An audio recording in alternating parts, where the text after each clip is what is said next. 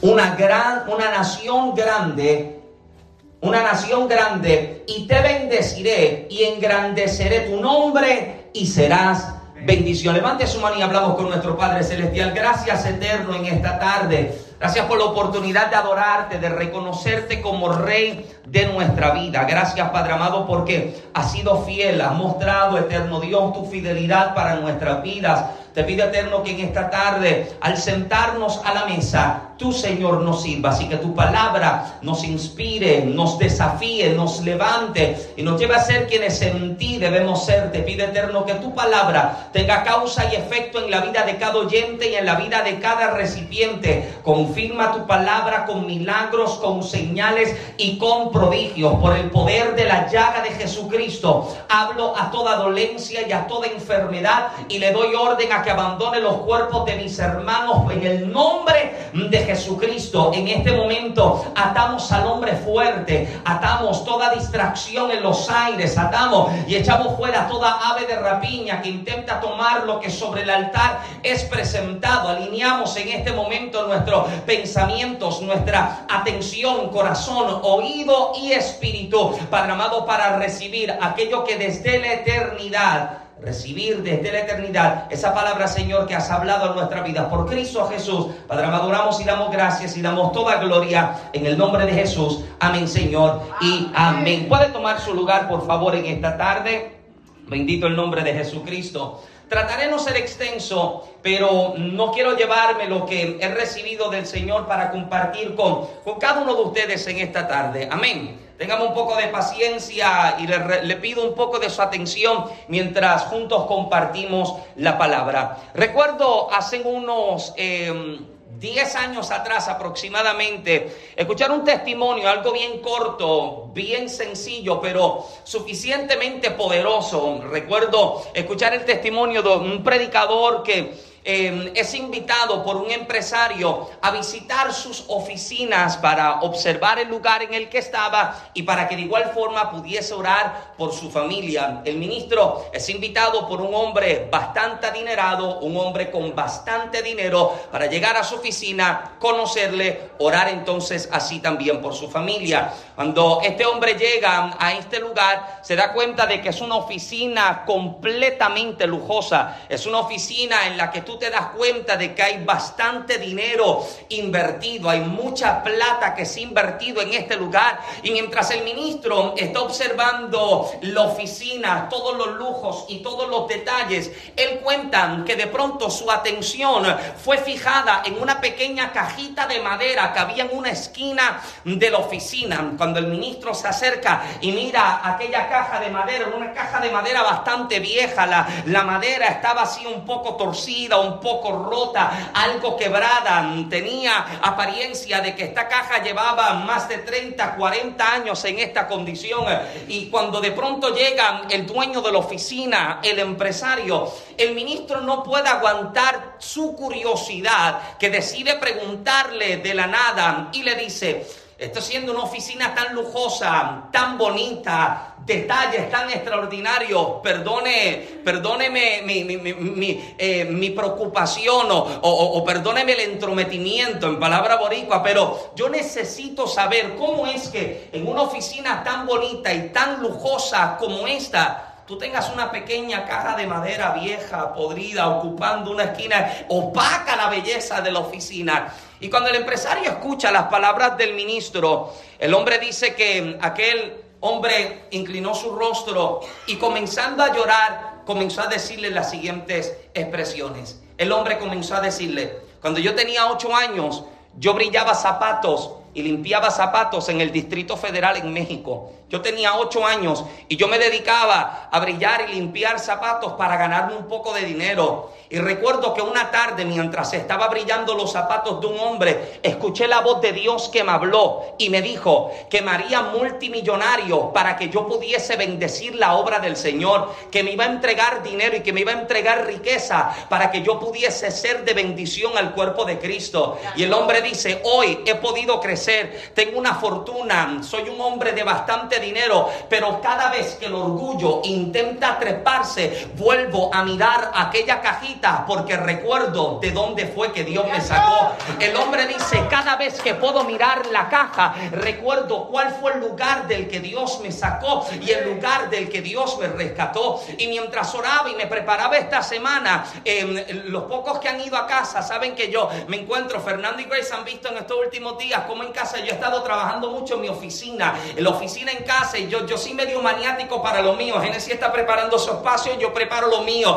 y yo le digo en mi oficina no mueva mis cosas porque yo conozco lo que yo estoy haciendo. Y mientras ayer estaba ocupado haciendo unas cositas, preparando unos libreros y unas cosas, me encontré con, me encontré con mi primera Biblia.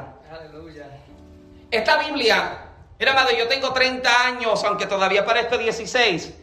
Gracias por su amor y su entusiasmo. Esta Biblia yo la tengo desde que yo tenía 15 años de edad. Yo vivía en un residencial público en Puerto Rico. Y recuerdo que una tarde estoy orando en mi habitación cuando escucho que alguien está tocando la puerta del frente.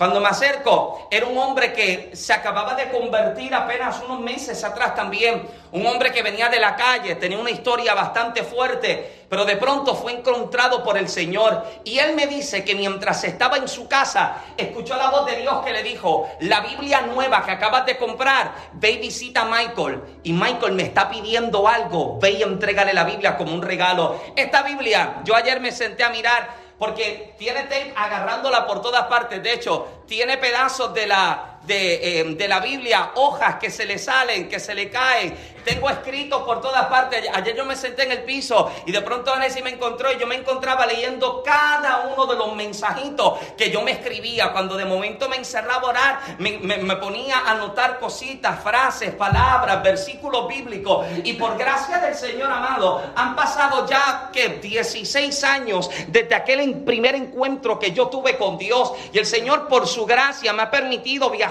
conocer centenares y millares de personas, poder publicar y escribir libros, alcanzar a las naciones. Pero cada vez que de pronto estoy pensando de que esto se trata de que yo oré mucho, el día en que yo comienzo a pensar que yo me lo gané porque yo fui espiritual, amado, se convierte en el día en que comienzo a perder lo que por gracia he recibido. Uno de los momentos más peligrosos de nuestra vida es olvidar cuál fue el lugar del que fuimos rescatados olvidar el lugar donde fuimos alcanzados por la mano de Dios. Algo que me preocupa es que alcancemos la cúspide o las alturas del ministerio y pensemos que somos lo que somos y tenemos lo que tenemos porque hemos sido buenos o porque hemos sido los mejores candidatos. Sin embargo, me fascina poder entender que para Dios yo simplemente fui barro sobre el cual Él depositó y entregó un pedazo y un pequeño poder y manifestación de gloria para que entienda que lo importante no es el barro, lo importante no es el envase, sino el contenido que yo llevo por dentro. El día en que yo piense que esto se trata de mí, Dios me hace entender que sigo siendo barro, que todavía soy un vaso en las manos del Señor. ¿Hay alguien conmigo en esta tarde? Aleluya tranquilo que yo no te prediqué la semana pasada, tengo mucho para compartir en esta tarde.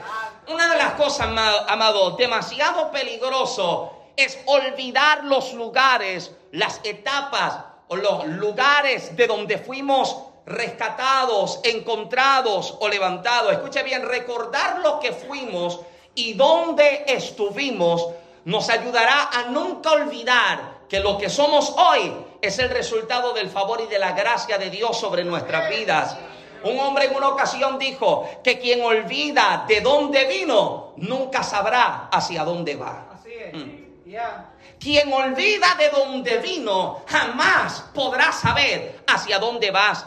La gente que recuerda que fue Dios quien les trajo hasta aquí, siempre comprende que el propósito, siempre, siempre comprende el propósito de la voluntad de Dios, que es precisamente revelarnos el corazón del Padre para que vivamos a la altura de nuestro llamado y de nuestra asignación. Y yo creo que de tiempo en tiempo necesitamos hacer pausas y recordar.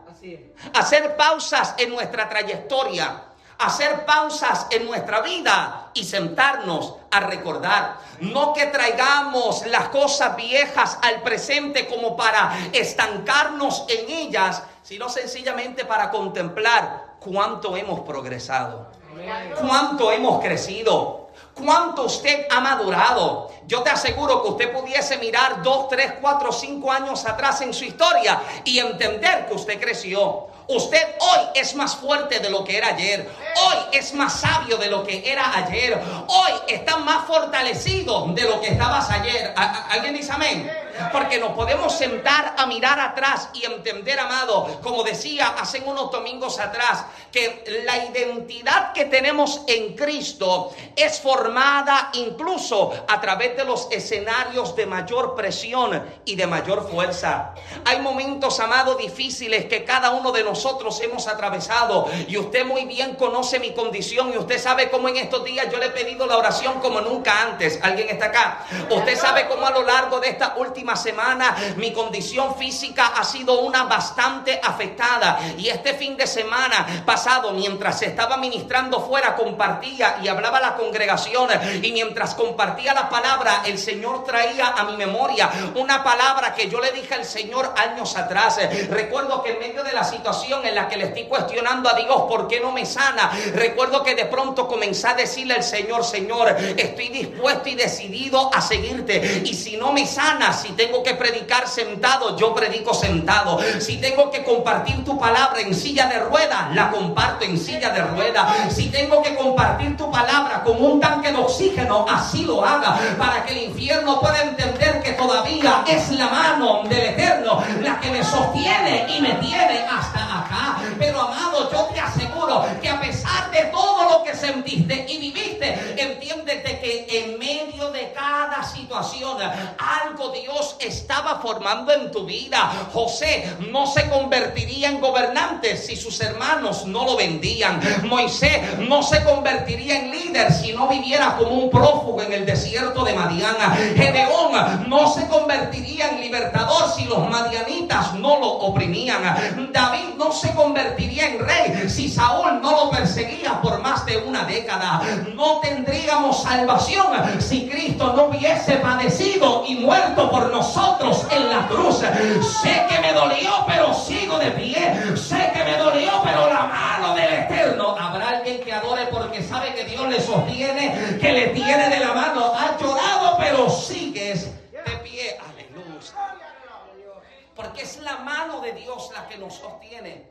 Es la mano de Dios la que nos ha traído hasta acá. Y si había una promesa, entendemos de que sobre cada uno de estos hombres, sí había una promesa de Dios, había una palabra sobre su vida, pero sabes que la acción de presión fue lo que dio a conocer el resultado que observamos hoy. La misma presión de la prueba que cada uno de ellos vivió despertó algo en su vida. O sea, no te habías dado cuenta del calibre de líder que eras hasta que llegó el momento en que había que ocupar un espacio. Usted me permite predicar en esta tarde. No te habías dado cuenta del calibre de creyente que eras hasta que creer era la única opción. No te habías dado cuenta de cuánto verdaderamente podías confiar en el Señor si, confiar en Él no hubiera sido la única y la última opción que tenía, amado. Yo sé que podemos hoy mirar y entender que lo que hoy estamos viendo como resultados, amado, es, es, eh, eh, eh, es lo que luego aconteció de que se presentara la presión, de que se presentara un momento difícil. El libro de Éxodo aún enseña, hablando acerca de los hebreos, cómo crecían en la tierra de los egipcios, que el faraón se dice lo siguiente, si les oprimo, se matan y comienza a hacerle fuerza para que no se multipliquen. Sin embargo, el libro de Éxodo dice que tanto más les oprimían, tanto más se multiplicaban que mientras más presión vivían, oh Dios, está por usarte, hombre. que mientras más, y préndeme este también si tú puedes, mientras más fuerza se le hacía, mientras más presión estaban viviendo, más veían el resultado del crecimiento y de la multiplicación. De hecho, Getsemaní es conocido como la prensa del olivo. Getsemaní es conocido como la prensa del olivo. Y es en este mismo lugar donde Jesús siente el peso del pecado de toda la humanidad sobre sus espaldas. Y su humanidad siente que no puede resistir. Es el momento en que la oración más humana que hace Jesús es la siguiente. Padre, si es posible, pasa de mí esta copa. La humanidad de Cristo está diciendo, esto me duele demasiado. Aleluya. La humanidad de Cristo está diciendo, me duele tanto que no puedo, pero su espíritu interrumpe y dice, Padre, que no se haga como yo quiero, que no se haga mi voluntad, yo quiero que se haga la tuya. Y yo creo, amado, que nuestra perspectiva cambiaría frente a los escenarios difíciles en nuestra vida cuando nuestra oración comienza a entender la voluntad de Dios. Me duele, pero te creo. Me duele, pero te sirvo. Me duele, pero te sigo. Me duele, pero me mantengo de pie. Alguien dice amén. Me duele, pero Señor, yo sigo avanzando. Me duele, pero sigo creyendo de que veré todo lo que has dicho, escuche bien, la única manera de disfrutar el producto del aceite es oprimiendo el olivo. La única manera de conocer el producto de la harina es moliendo el trigo. La única manera de apreciar el producto del vino es aplastando las uvas. No hay gloria sin presiones y no hay manifestaciones sin dolores. Aleluya. Hay alguien que sabe lo que es ser oprimido. Ah, gracias, por lo menos le predico al pastor. Nos predicamos acá tú y yo, tú y yo. Sabemos lo que es llorar, sabemos lo que es sufrir, sabemos lo que es padecer. Usted sabe lo que es sentir las presiones de la vida. Pero usted entiende de que el apóstol comprende en medio de este escenario. Él dice, esta tribulación que yo estoy viviendo, como el apóstol Pablo la llama, es momentánea. Ah, sí, porque, porque este es el detalle. Que mientras estás en tu momento de proceso, usted siente que esto es una eternidad. Mm. Mientras te toca a ti vivir el proceso, uno dice, yo como que siento que llevo una década en esto y lleva una semana. Porque te encuentras en medio del dolor. Porque te encuentras en medio de la presión. Y hay otra gente que desde otra plataforma y desde otra perspectiva puede mirar tu escenario y puede decir, muchachos, si tú lo que llevas son más que una semana. ¿No te has dado cuenta cómo hay personas que solo pueden contemplar esa gloria de Dios en tu vida y jamás pudieron presenciar esos momentos de prueba? Una de mis cuñadas conversaba con Génesis hace un tiempo atrás y le decía, es que yo veo que ustedes Dios se lo da todo tan fácil. Aleluya. Es que yo veo, es que yo veo que, ustedes Dios los tiene en palabra boricua añoñados, los tiene así como que los, tiene abrazaditos. Es que yo veo que, que Dios los ama tanto. Aleluya. ¿Alguien está acá? Oh, porque no te tocó vivir la despedida que yo tuve que vivir. Porque no te tocó salir de tu país. Sí, hay gente que sabe lo que es esto.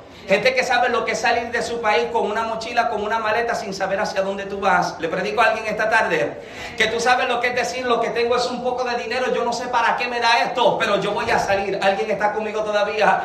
De que Señor, yo no sé lo que estoy viviendo, no sé lo que estoy sintiendo, pero yo te voy a creer. Esta es la gente, amado, que usted posiblemente hoy puede ver en unos escenarios y en unas etapas de manifestación y de gloria, pero es porque nunca conociste la historia que le tocó vivir.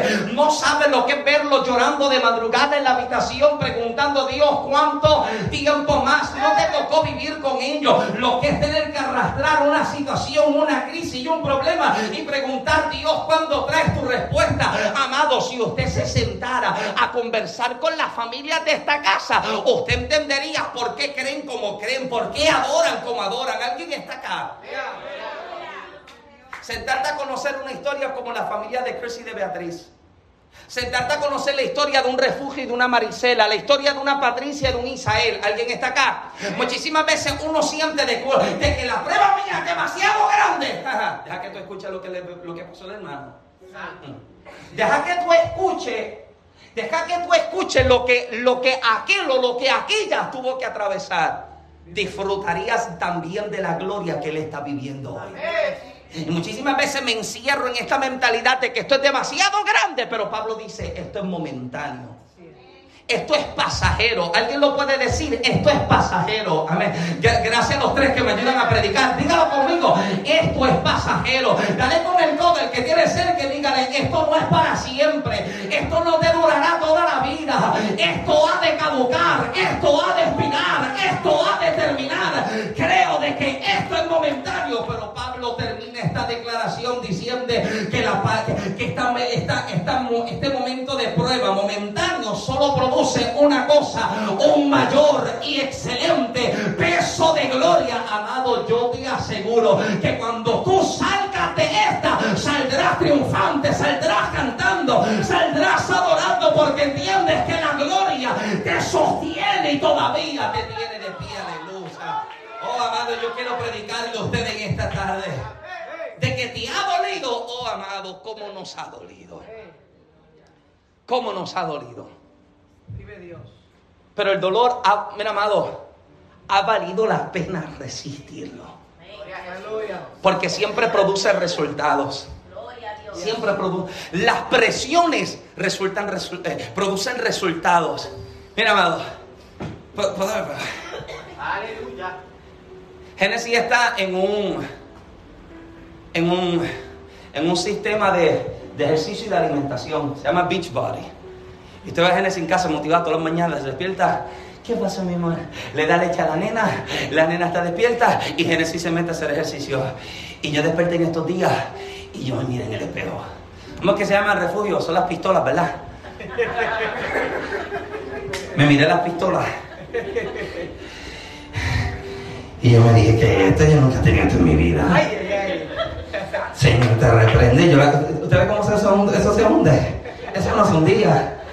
Eso era, eso era sólido, eso era duro, eso eran abdominales. Y usted sabe lo que es hacer ejercicio frente al espejo, porque el espejo te miente. Tú haces ejercicio frente al espejo y el espejo te dice, tú estás cortado. El espejo te dice, tú estás duro. El espejo te dice, mm, hoy sí que tú estás matando. Y de pronto, amado, mira, te das cuenta de que esto, esto no bajó. Esto sigue igual. Esto no ha cambiado. Pero ¿sabes lo que me fascina del ejercicio? Que lleva un tiempo en el que usted está levantando pesas, digamos, está levantando 5 libras de, de, pesa. Y usted lo está levantando y al principio te pica, al principio como que te duele. Hoy usted lo siente. Yo, yo tengo un amigo que cuando lo llevamos a gimnasio por primera vez, él tomó unos dumbbells de 5 libras. Hizo así, hizo como 5 veces y dijo, hmm, mira para allá, eso no estaba así cuando yo llegué. Este es el detalle. El resultado tú nunca lo ves inmediato. Así es. El resultado tú no lo ves al instante. Y hay veces en que el resultado tú nunca lo notas, pero siempre lo nota otra gente. Es. posible de que usted se pare y usted se mire y usted se diga, yo sigo igual, pero alguien te encuentra y te dice, te ves diferente. Porque te das cuenta que las presiones de las pruebas que vivimos, a pesar de que los resultados no se ven al momento, eventualmente comienzan a tener resultados en tu vida. Y tu forma de hablar cambió, tu forma de mirar cambió, tu forma de creer cambió, tu forma de vivir fue diferente. Alguien está acá, a lo mejor ahora yo no estoy viendo nada, pero sé que cuando esto pase, algo glorioso sobre mi vida caerá. A lo mejor hoy no siento ni veo nada, pero cuando aguanto, soporto y resisto, entiendo de que esa gloria que se me prometió sobre mi vida ha de caer. Aleluya. No lo veo ahora. Tranquilas, pistolas que ya pronto se van. No lo veo ahora. Pero pronto, Génesis, tú prepárate, mamá.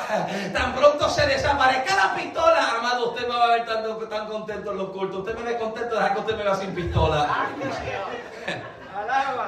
Pero cuando esto pase, cuando esto pase, porque las situaciones que vivimos, y esto lo compartí un tiempo atrás, si no me equivoco, la primera serie de mensajes, y les compartí y les decía que hay situaciones que tienen un, uno de dos efectos en tu vida, dependiendo de la forma en la que usted decida hacerle frente. Esta situación te forma o te deforma, una de dos. Esto te forma o te deforma. Esto te construye o esto te destruye. Una de las dos. Pero todo va a depender de cómo tú vas a mirar esto de frente. Me duele, pero te voy a resistir. ¿Alguien está acá? Me hace llorar, pero te voy a hacer frente. He tenido que sentir que todo se acaba, pero voy a permanecer porque cuando esto pase, aleluya.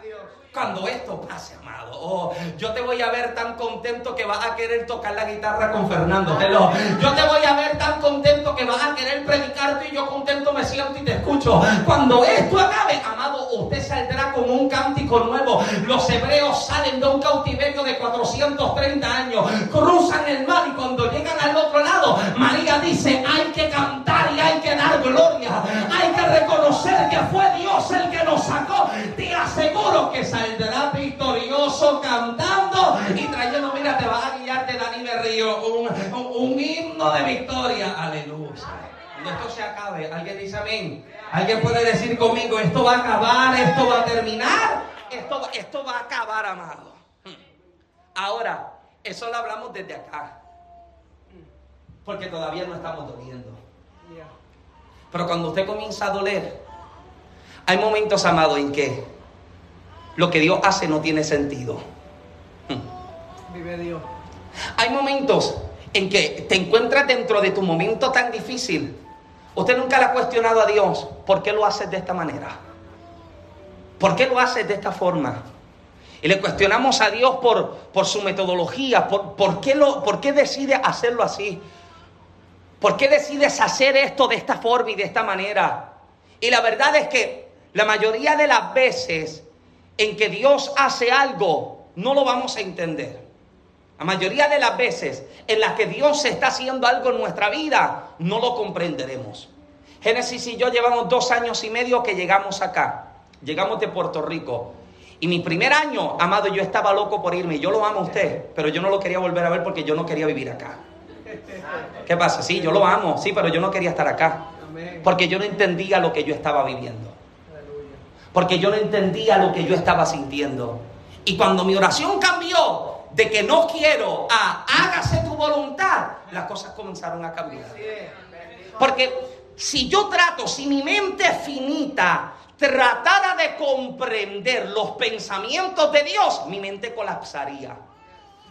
Mira lo que, lo que el profeta declara, Dios hablando a, través del profeta Isaías 55, versos 8 y 9. Porque mis pensamientos, dice Dios, no son vuestros pensamientos, ni vuestros caminos, mis caminos, dice Jehová. Como son más altos los cielos que la tierra, así son mis caminos más altos que vuestros caminos, y mis pensamientos más altos que vuestros pensamientos.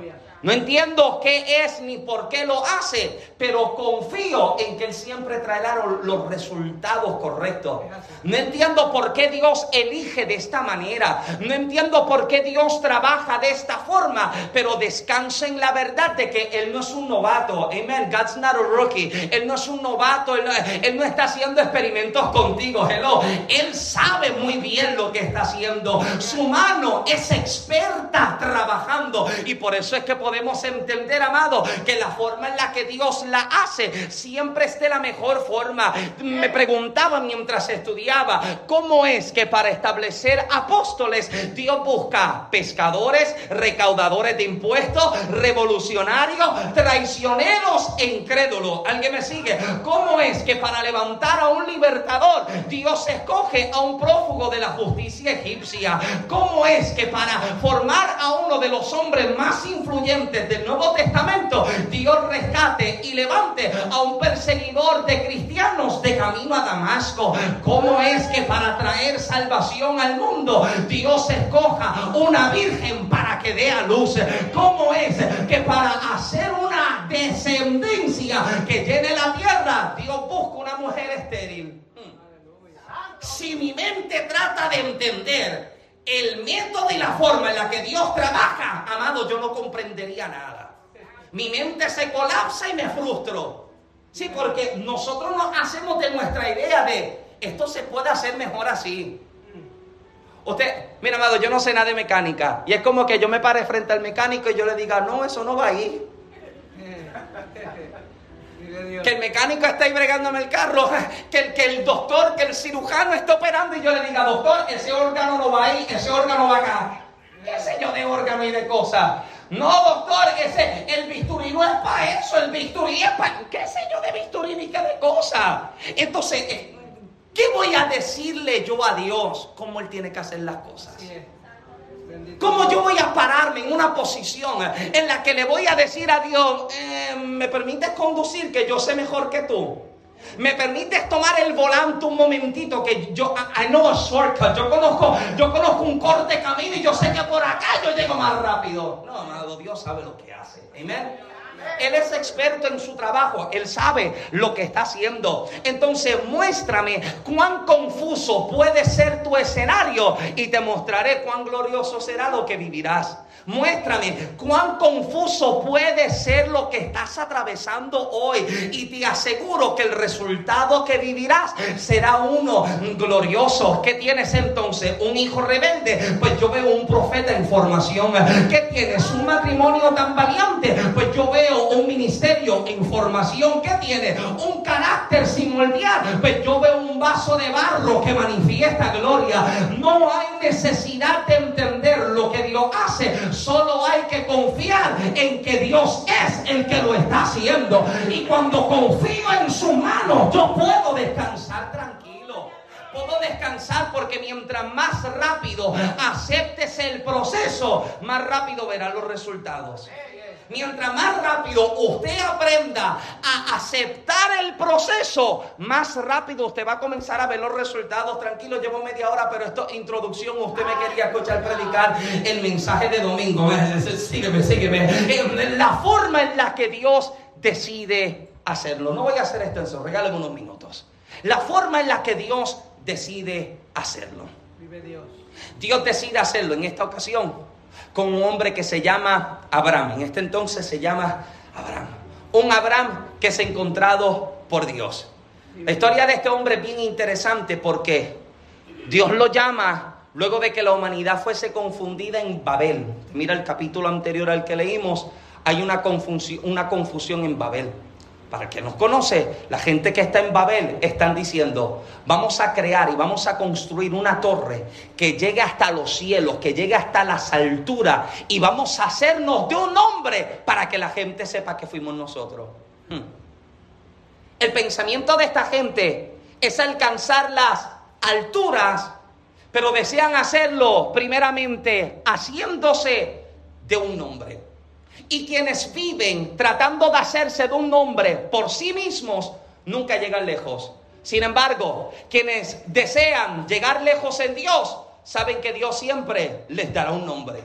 Hmm. Cuando usted está tratando de hacerlo a tu manera, para tú ver tus resultados, para tú ver que a ti se te dé un nombre, amado, usted no alcanza nada. Porque cuando su intención es una equívoca, amado, los resultados nunca son los que usted espera. Si usted va a trabajar y va a hacer algo y la, la intención es una de manipular, es una de recibir gloria, es una de recibir aplauso, amado, lo que usted recibe algo mínimo, pequeño, pero cuando usted lo está haciendo para Dios. Y cuando usted dice, Dios, yo te estoy creyendo, yo, yo no veo nada, no siento nada, no escucho nada, pero yo voy a caminar, yo voy a moverme, yo voy a creer, yo voy a movilizarme, yo voy a avanzar. En esa movida, en ese avance, es que entonces Dios comienza a ser un nombre y una identidad en tu vida, comienza a ser formada. De Mesopotamia, Dios decide levantarse a un hombre diferente. Este era un hombre, o este era un hombre que venía de un lugar bastante idólatra. O sea, Mesopotamia, Ur de los Caldeos, se adoraba a la deidad que se llamaba Nana. Nana era la deidad de la luna. Y en Mesopotamia la gente la tenía y la reverenciaba como la diosa principal. Desde ese lugar de donde viene Abraham. O sea, Abraham no vino de un culto pentecostal. Aleluya. Abraham no viene de, que se convirtió en la casa pastoral. Hay alguien me, me sigue, no, no, no. Abraham viene de un lugar de donde la idolatría era el menú de todo el día, de todo el día y de todos los días. Es en este lugar donde Dios decide escoger su hombre para hacer algo completamente diferente. Te das cuenta de que a pesar de que la gente acá vivía lejos y distante de Dios, Dios nunca se mantuvo lejos porque siempre quiso manifestar y cumplir algo. Y esto es algo, amado, que siempre debe darnos paz. Que Dios no es un Dios de distancias lejanas. Él es un Dios de cerca. Aunque no lo siento, sé que Él está cerca. Aunque no lo veo, sé que Él está cerca. ¿Alguien está acá? Aunque no lo escucho, yo sé que Él está cerca. Y es en este lugar donde Dios entonces decide revelarse a este hombre. Y esto me fascina, amado. Pero, permítame un momento para predicar. Esto me fascina. Porque Abraham se encuentra, capítulo 12, donde leímos. En este momento, Abraham tiene una experiencia que marca y que cambia el rumbo de su vida y de su historia. Abraham tiene una experiencia con Dios. Amén tiene una experiencia con Dios. Pero la experiencia que este hombre tiene no es una experiencia de fuego. Mm. La experiencia de Abraham no es una de estruendos ni de relámpagos. ¿Sabe cuál fue la experiencia de Abraham? Escuchó la voz de Dios. Santo. Escuchó la voz de Dios. ¿Y qué cosa, amado? ¿Qué cosa que muchísimas veces las experiencias como esta nos parecen pequeñas o insignificantes en comparación a otras experiencias que tienen fuego, relámpago y trueno. ¿No te das cuenta de que hay gente que minimiza la relación de otros con Dios por las experiencias que ellos tienen? Es el tipo de persona que dice, aquel es espiritual porque ve ángeles. Amado, yo una vez escuché a uno que decía, viene un ángel y en una mano tiene una espada, en otro tiene una lámpara, en otra mano tiene un candelabro, en otra mano tiene un mapa. Y yo dije, este es un pulpo que tiene como ocho brazos. Y acá viene, pero ¿cuántas manos tiene, muchacho? Esta es la, gente que siempre está viendo cosas y ve ángeles acá y ve demonios allá, amado. Y, y, la gente que lo escucha hablar dice: Este tipo vive en una nube. Este tipo levita cuando ora. Este hombre está viendo ángeles con espada. Este tipo vive en ayuno todos los días. Porque creemos que este tipo de experiencia es lo que da peso o lo que da relevancia a su espiritualidad. Lo estamos viendo y estamos creyendo de que como, como habla lengua, pues este tipo vive de rodillas todo el día. Vive de rodillas todo el día porque este es el tipo de experiencia que tiene. Sin embargo, al que dice, al que dice que vio un día ambulante y, le dio de comer, de vestir y le dio dinero, al que dice que encontró una persona y lo invitó al servicio, al que, al que dice que de pronto evangelizó a tres personas, no lo vemos tan espiritual porque no hablo de una experiencia de ángeles ni de demonios. Exacto. Porque creemos que esto es lo que define espiritualidad. Pero me preocupa, amado. Me preocupa cuando, cuando nuestra experiencia no trasciende algo más. Si mi experiencia se queda en una experiencia, no vale de nada. Si mi experiencia se queda en que lengua, está bueno que lengua, pero si se queda solo en eso, esto no valió nada, amado.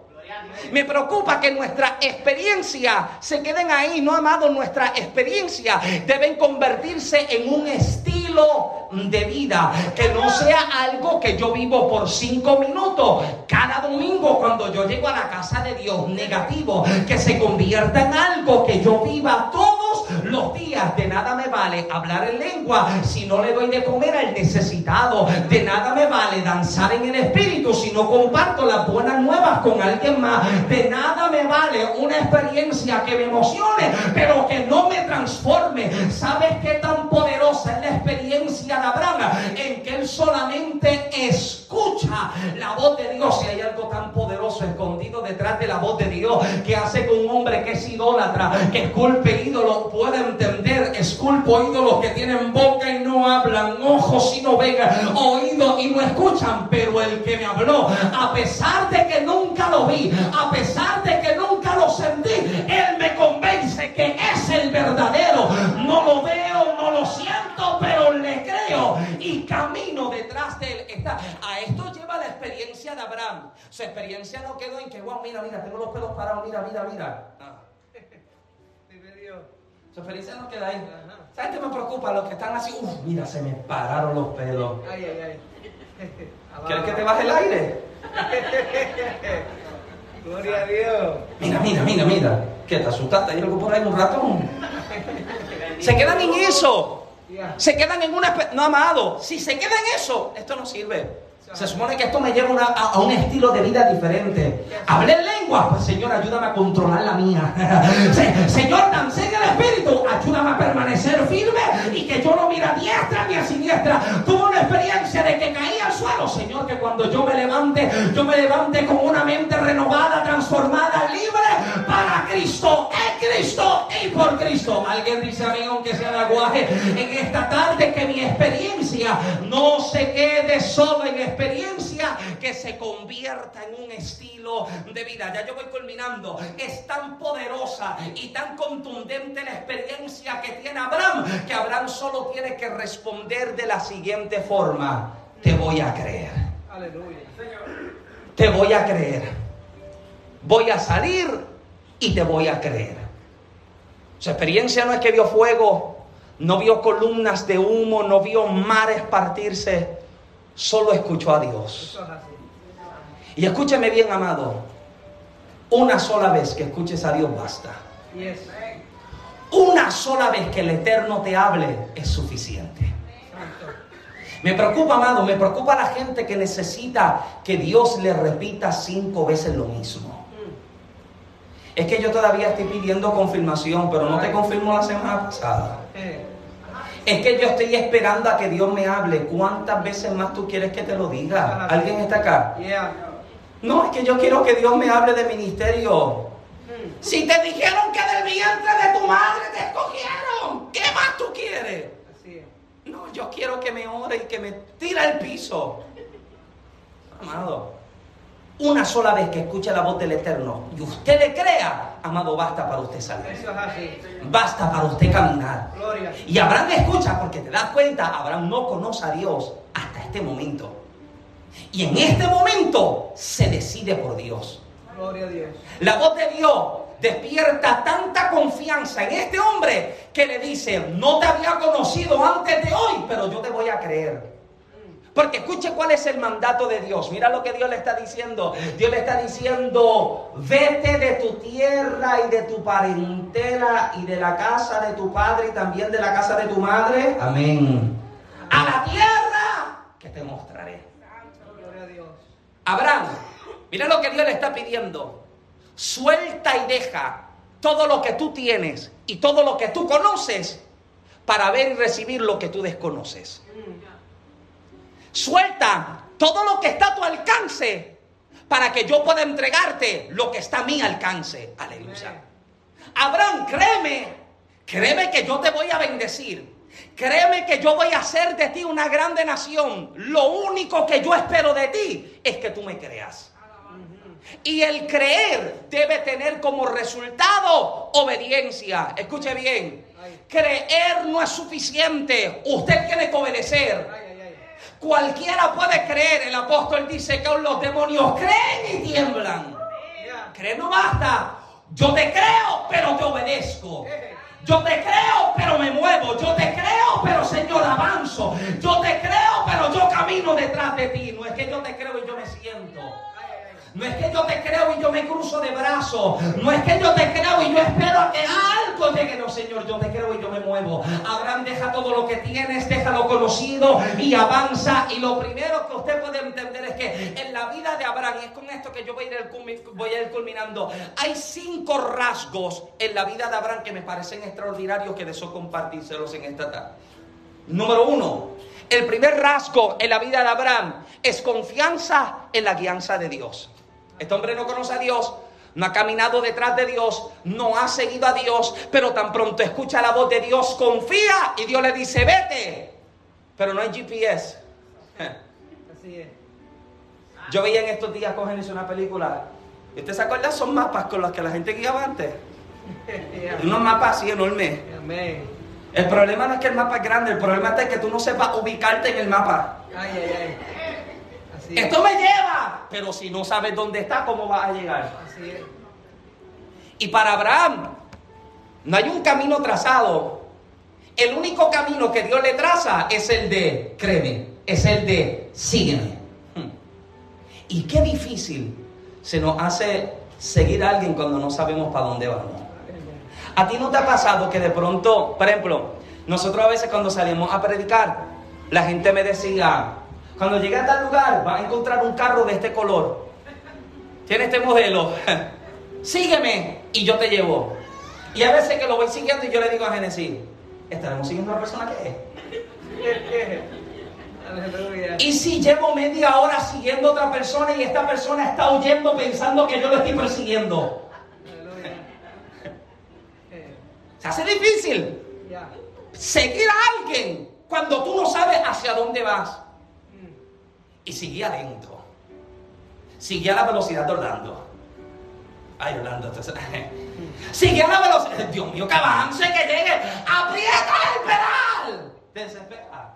Cuando tú no sabes hacia dónde vas. Y Abraham sin saber hacia dónde vas, lo único que Dios le está pidiendo es confía. Confía y sígueme. ¿Alguien dice amén? Confía y sígueme. Es difícil, pero es lo más seguro. Confiar no es fácil, pero confiar siempre te da garantía de que Dios algo hará.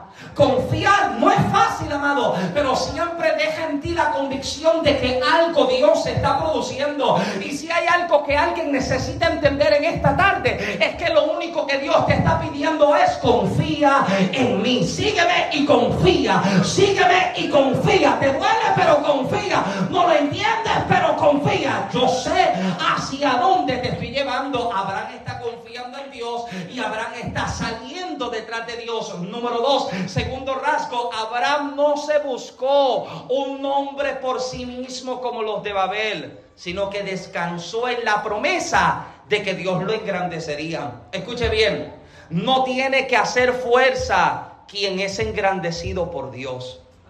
No tienes que probarle a nadie que tú eres, que tú tienes, ni que tú puedes. El mismo que te llamó lo hace por sí mismo. Abraham no tiene, he doesn't have to show off, look, look, who I am, look what I can do. No, Abraham no tiene que hacer eso. Abraham solo dice, Señor, yo te creo y yo camino. Yo te creo y voy a confiar. Alguien dice amén. ¿Dónde está la gente que está confiando? Tranquilo que ya, ya estamos terminando. Usted, usted quiere terminar porque usted quiere comer y comprarte los taquitos que compró nuestra hermana Marisela, pero tranquilo que ya hemos estado llegando. lo único que Dios le está pidiendo es confía. Alguien dice amén. Alguien que diga conmigo confianza. No, como que usted no tiene hambre, confianza. Sí, Dios me está pidiendo que yo confíe. Número tres, Abraham estaba dispuesto a ir. Hmm. El refugio, aguántame la puerta, please. Amén, sí, gloria a Dios. ¿Estaba qué? Dispuesto a ir. ¿Sabe lo que Abraham no tuvo? Abraham no presenta excusas. Dicen que las excusas solo satisfacen a quién? Al que las da. Y el Eterno sabe cuando lo que yo le presento es una excusa. Mira, hay excusas que, que valen, porque son justificables. Pero Dios sabe cuando mi excusa está basada en una mentira. ¿Alguien me sigue? Dios sabe cuando mi excusa está basada en una mentira porque quiero tratar de salir de esto, pues déjame entonces decir que, que me duele la jodilla. Se me salió lo de boricua, arrastré la R, la R, la jodilla. Sí, me duele la jodilla y la rodilla también, las dos me duelen. Las dos me duelen hoy, usted no tiene idea. Pero Abraham no presenta excusas. Dios le está diciendo, sígueme. Y él le dice, estoy dispuesto, I'm willing to go. No sé a dónde voy, pero estoy dispuesto. ¿Alguien dice amén? No voy a presentar una excusa, porque Abraham tiene, escuche bien, Abraham tiene a todo el mundo en casa. Abraham tiene a toda su familia en casa y Dios le está diciendo, déjalo y sígueme. Aleluya. Suelta todo lo que tú conoces y sígueme. Y Abraham le dice, estoy dispuesto, let's go. Número cuatro, número tres, estaba dispuesto a ir. Y número cuatro, estaba dispuesto a dejarlo todo. No solamente le, está diciendo a Dios, yo voy a ir, sino que cuando Dios le dice, déjalo, él dice, pues lo suelto. Mm. Oh. Y qué difícil es tener que soltar. Qué difícil es, que, es tener que soltar, porque escuche bien, amado, la situación de Abraham es tan difícil, porque no es que Dios le está diciendo, deja un trabajo, no es que Dios le está diciendo, deja un carro, Dios le está diciendo, deja tu familia, deja tu pueblo, deja tu país, deja todo lo que tú tienes Deja todo lo que tú conoces y camina detrás de mí. Hmm. ¿Alguien me sigue todavía? Tener que soltarlo sin saber si va a recuperarlo. Aceptar de que tengo que entregar sin, sin haber visto qué es lo que a mí se me va a entregar. Pero la acción de Abraham, la acción de fe tan poderosa que este hombre puede hacer, es sencillamente decirle, Dios, lo voy a soltar como sea. Lo voy a dejar como sea. ¿Y sabe por qué es tan difícil esto? Porque tiene su casa, tiene su familia. Ah, eh, eh, ya, yo me estoy yendo, ya yo me estoy yendo. Vamos, vamos a avisar esto, vamos a avisar esto. Tiene, tiene mami, tiene papi, tiene sus hermanos. Y Dios le está diciendo, let it go.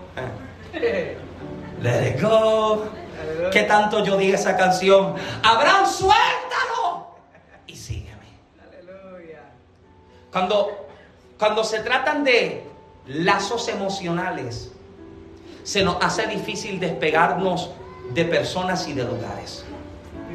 Cuando nos encontramos ligados emocionalmente con algo y con alguien, se hace difícil tener que soltarlo. Escuche bien. A mí me, a mí me escribe mucho joven preguntándome acerca de cómo saber si él es o si ella es la indicada. Esto usted se lo va a llevar por la misma ofrenda. Usted sígueme. ¿Cómo sé si ella es, si él es? Esto es sencillo, amado.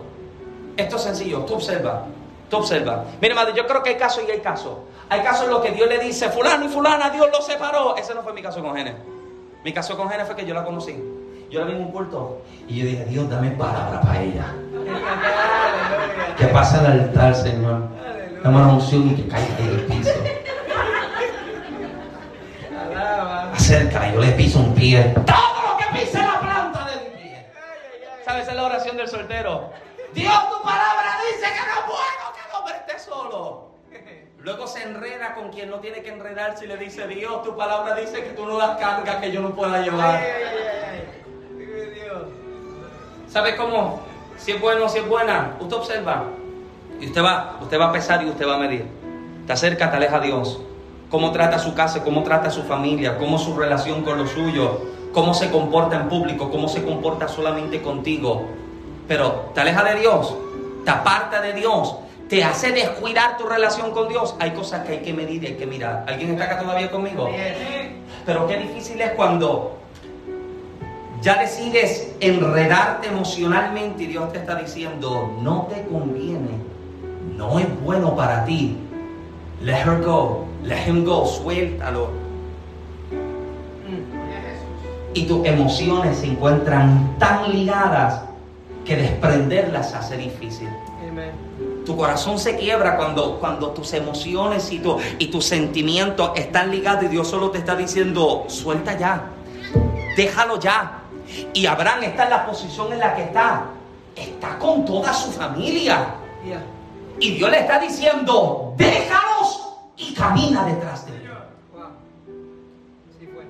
Yo sé que esta ha sido la situación de muchos acá.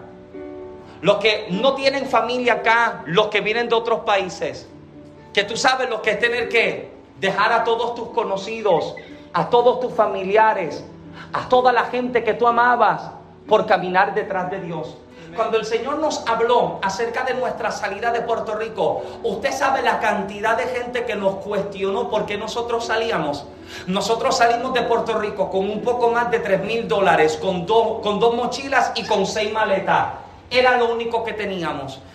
No sé a dónde voy, no sé dónde me quedo, no sé lo que voy a ver, pero Señor, yo te creí. Señor, yo te creí. ¿Y sabes qué era lo más difícil del proceso? Encontrar a Génesis llorando porque Génesis nunca había vivido lejos de su familia. Génesis literalmente sale de su casa cuando se casa conmigo. Y no vivíamos lejos de su familia. 15 minutos, ¿verdad? 15 minutos. 15 minutos tenía la suegra. A 15 minutos. A 15 minutos. Y Dios me está diciendo, suelta lo que tienes y sígueme. Aleluya. Suelta lo que tú tienes y sígueme. Génesis es profesional de la salud. Nosotros teníamos una buena agenda ministerial, teníamos viajes, habíamos publicado ya nuestro segundo libro, Y el Señor dice, se acabó, suéltalo todo y sígueme. ¿Y qué difícil es? Cuando no sabes hacia dónde vas, ni qué es lo que vas a ver. Pero hoy puedo mirar dos años y medio atrás y yo puedo entender que siempre valió la pena creerle a Dios. Siempre, amado, siempre valdrá la pena creerle a Dios. Siempre valdrá la pena decirle Dios, no lo entiendo, pero yo te voy a creer. No entiendo lo que estás, lo que estás diseñando, pero amado, usted ha visto los planos de un arquitecto. Alguien que, ¿cómo, se llama el que hace la cartografía? Un cartógrafo. Usted, ha visto los planos. yo no entiendo nada. Mi hermano hacía, mi hermano era delineante y Juan Carlos hacía maquetas y, y, plano y cosas. Y yo no entendía nada porque yo no sé lo que significa esa raya y ese círculo. Pero él como el diseñador lo conoce. Y el diseñador de tu vida ha presentado un plano y aunque usted lo vea y usted no lo entiende, Él te dice, esto siempre te lleva a esto. Y esto siempre te conecta con aquello. Y a lo mejor, Señor, yo lo miro y yo lo entiendo, pero I'm gonna trust in you. Yo voy a confiar en ti. No sé lo que significa, pero yo voy a caminar detrás de ti confiando. Por último, y ya con esto me voy. Abraham, número uno, tiene confianza en la guianza de Dios. Número dos, no se está buscando un nombre por sí mismo. Número tres, estaba dispuesto a ir. Número cuatro, estaba dispuesto a dejarlo todo. Pero número cuatro, número cinco, casi repito el cuatro otra vez. Número cinco, se me fue a la escuela la matemática. Número cinco, tuvo paciencia para una visión a largo plazo. Dios le está diciendo, yo te voy a bendecir. Cuenta las estrellas si tú las puedes contar así será tu descendencia. Y pasó un año, cinco años, diez años, veinte años, veinticinco años. Es fácil creer que Dios te dice, mañana la puerta está abierta. Es fácil creer eso. Es fácil creer cuando Dios te dice, en una hora viene tu milagro.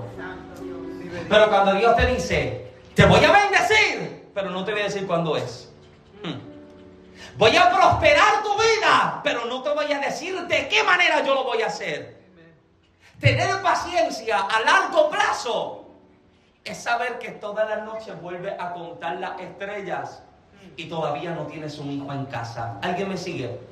Paciencia para Abraham es que ha pasado una década y sigue mirando las estrellas contando una, cinco, nueve, diez mil, Dios mío, pero todavía no tengo descendiente en casa. Visión y paciencia a largo plazo es seguir creyendo, amado, cuando Arán lo deja a mitad de camino, cuando Lot se decide por ir por un camino diferente. Visión y paciencia a largo plazo es seguir creyendo que la promesa de Dios es fiel para cumplirse, aunque todavía no está viendo de que nada está resultando. Abraham, yo voy a hacer de ti una grande nación, pero ten paciencia, que a su tiempo te entregaré. Mira, Abraham posiblemente está pensando que él va a convertirse y que, y que, y que Sara va a tener 38 mil hijos, pero solo tiene uno. Ah, ah, para añadirle, es estéril. Para añadirle, los años le han caído encima y le han pasado como un tren. Hello. Y todavía, nada de nada. Es fácil creer ahí. Es fácil creer cuando ha pasado una década y no has visto nada. ¿Puedo, puedo, hablar con alguien? Yes. Es fácil creer cuando han pasado 15 años y todavía nada resulta. Es fácil cuando tienes que mirarte al espejo y darte cuenta de que la condición y la enfermedad todavía está. Es fácil creer cuando sigues mirando la cuenta bancaria todos los días orando, Dios, vuélvelo con millonario y que deposite dinero en mi cuenta de banco. ¿Alguien me sigue? Eh, eh, eh, es fácil creer en ese momento. No, no es fácil, pero es lo más seguro porque estoy descansando en la fidelidad de Dios sobre mi vida. No veo nada, pero yo te voy a creer. Y Abraham dice, lo dejo todo, porque si lo dejo todo y te tengo a ti, contigo yo lo tengo todo. Alguien que se ponga de pie conmigo, por favor, en esta tarde. Lo deja todo para creer a Dios y creyendo a Dios. Creyendo a Dios. Abraham puede descansar sobre la verdad de que en Dios lo tiene todo. En Dios lo tengo todo. Levante su mano conmigo en esta tarde, por favor. En Dios lo tengo todo. Duele confiar. Duele creer. Pero Señor, yo voy a descansar en la promesa y la verdad que tú me diste. Si puedes inclinar tu rostro conmigo en esta tarde, por favor. Levanta tus manos arriba,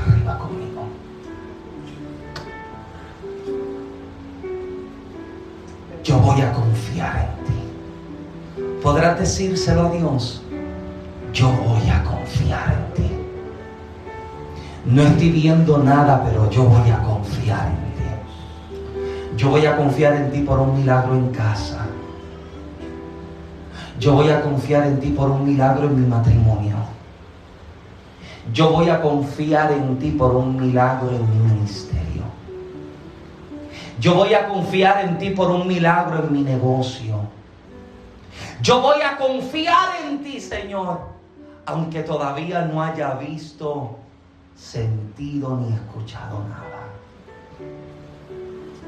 Yo voy a confiar en ti. ¿Me puedes mover estos refugios, por favor? Gracias. Yo voy a confiar en ti. Y yo quiero orar en esta tarde para que Dios, gracias, gracias. Yo voy a orar en esta tarde para que el Señor aumente tu confianza y aumente tu fe. Yo quiero invitar a todo el que me pueda acompañar, por favor, corra, acércase conmigo. No, no nos vamos a extender, regáleme unos minutos, corra conmigo. Acérquese con su familia, traigas a los suyos que tiene acompañado, agárrale, traiga con conmigo. Venga, venga, corra, corra, corra. Yo, yo, quiero orar por la congregación, yo quiero orar por los hermanos. Sí, también los que están con el pastor, vengan, corran conmigo, acérquense acá. Vive Dios. Bendito Dios. Dios solo te está pidiendo confianza y obediencia. Acérquese, venga, no se me quede atrás, acérquese. Permítame orar con usted yo voy a confiar en ti, Señor. Mientras te acercas, te invito, cierra tus ojos ahí. Mira, si te voy con los ojos abiertos, te hago picada de ojo. Aprieta tus ojos ahí. Acérquese, mira, hay espacio acá al frente. Tranquilo, yo no muerdo. Acérquese, venga, venga. Sí, despacio para Giovanni, para Bradley. Eso es. Gracias. Yo voy a confiar en ti. Te invito, inclina tu rostro.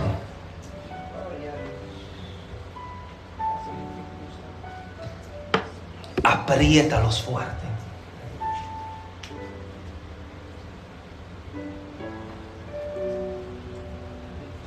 Yo voy a confiar en ti.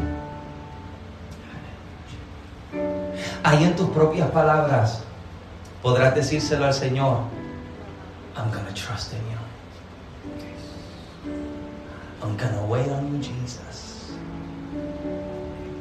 Yo te estoy creyendo.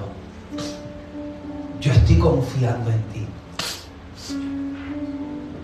No veo nada, pero yo estoy confiando en ti.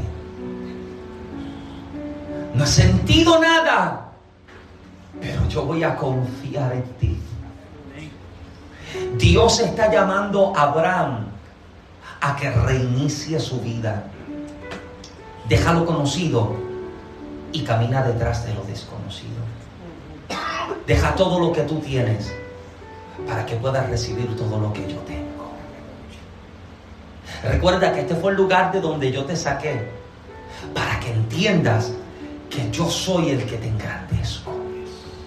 Yo soy el que te da nombre, yo soy el que te da identidad. Haré de ti una gran nación y en la trayectoria y en el camino te darás cuenta de que muchos comenzaron, muchos se quedaron a mitad, muchos tomaron otro camino, pero tú seguiste creyendo, tú seguiste caminando, continuaste confiando en esa palabra sobre tu vida. Levante su mano arriba conmigo. Padre, gracias en esta tarde. Gracias Espíritu Santo. Estás en este lugar. Estás aquí, Señor. Padre amado, yo te doy gracias por la vida de cada uno de mis hermanos.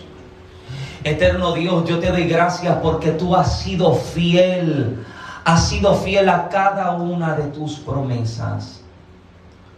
Y aun con lágrimas, con padecimientos y con dolores, hemos tenido la paciencia para creer en ti. Hemos tenido la paciencia, Padre amado, para creerte, aunque los años han aumentado, han pasado, han continuado, pero estamos confiando en ti, Señor. Estamos confiando en lo que solo tú sabes que solo tú puedes hacer. En esta tarde, eterno Dios, yo te pido que tú obres un milagro sobre cada vida, sobre cada uno de mis hermanos. Padre amado, sobre cada hogar, sobre cada familia. Te pido eterno que tú traigas tu gracia y que tú traigas tu favor.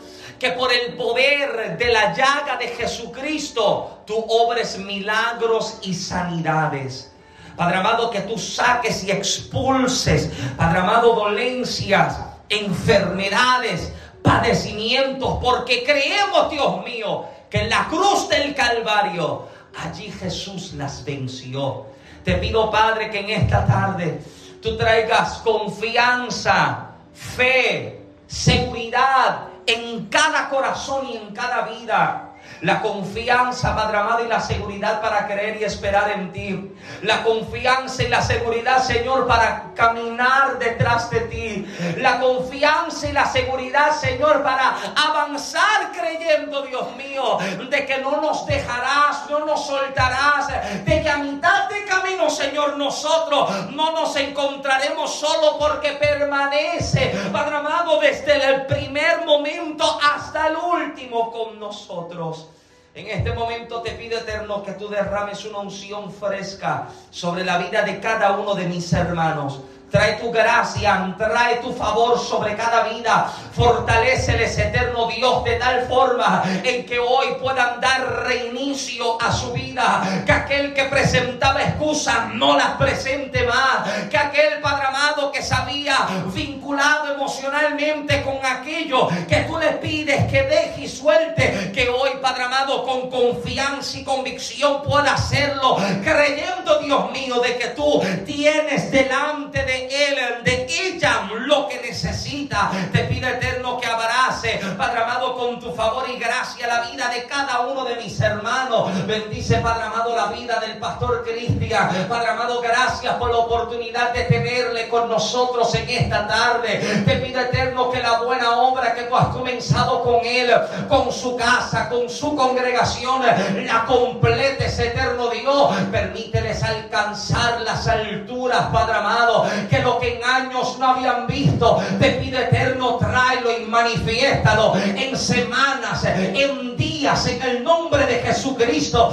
Padre amado, recompensa su fe, su esfuerzo, aumenta, Padre amado, su, Padre amado, su fuerza para avanzar creyendo, Padre amado, en la palabra que tú has traído sobre su vida, sobre su casa y sobre su ministerio. Padre amado, entrégale, entrégale la grandeza, Entrégales, Padre amado, las mayores bendiciones en el nombre de Jesucristo. Padre amado, que tu gracia y que tu favor sea sobre la vida de cada uno de mis hermanos, desde el menor hasta el mayor. Padre amado, confiamos en que tú sabes lo que haces y caminamos detrás de ti. Padre amado, y llegaremos a Canaán en el nombre de Jesús. Denle un aplauso fuerte a la gloria del Señor.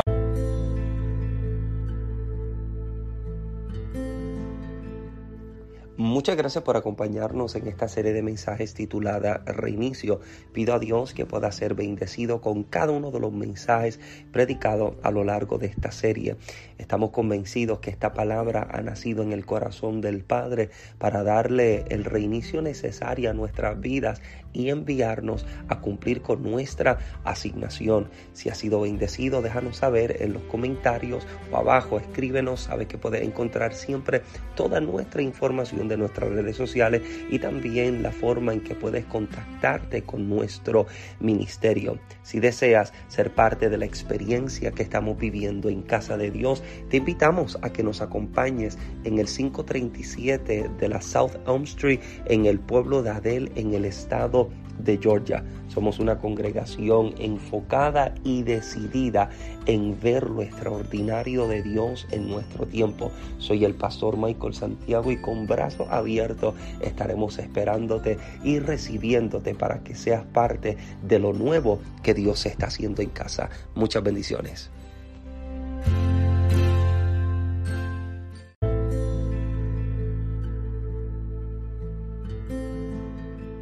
De tiempo en tiempo, los sistemas dispositivos necesitan con urgencia un reinicio para poder trabajar en óptimas condiciones. Y qué interesante es pensar que Dios anhela darle un reinicio a nuestras vidas para que podamos trabajar en aquello para lo que nos envía. La frase reiniciar parece alarmar a muchos, pero la verdad es que con urgencia el cuerpo de Cristo necesita un reinicio. Reinicio en muchas áreas mal enseñadas y mal edificadas. Y en ocasiones lo más difícil es aprender a desaprender, pero es lo necesario para poder trabajar en óptimas condiciones. Esta es la nueva serie de mensajes predicada en Casa de Dios con el título Reinicio. Así que disfruta de la palabra predicada y enseñada en nuestra congregación. Muchas bendiciones.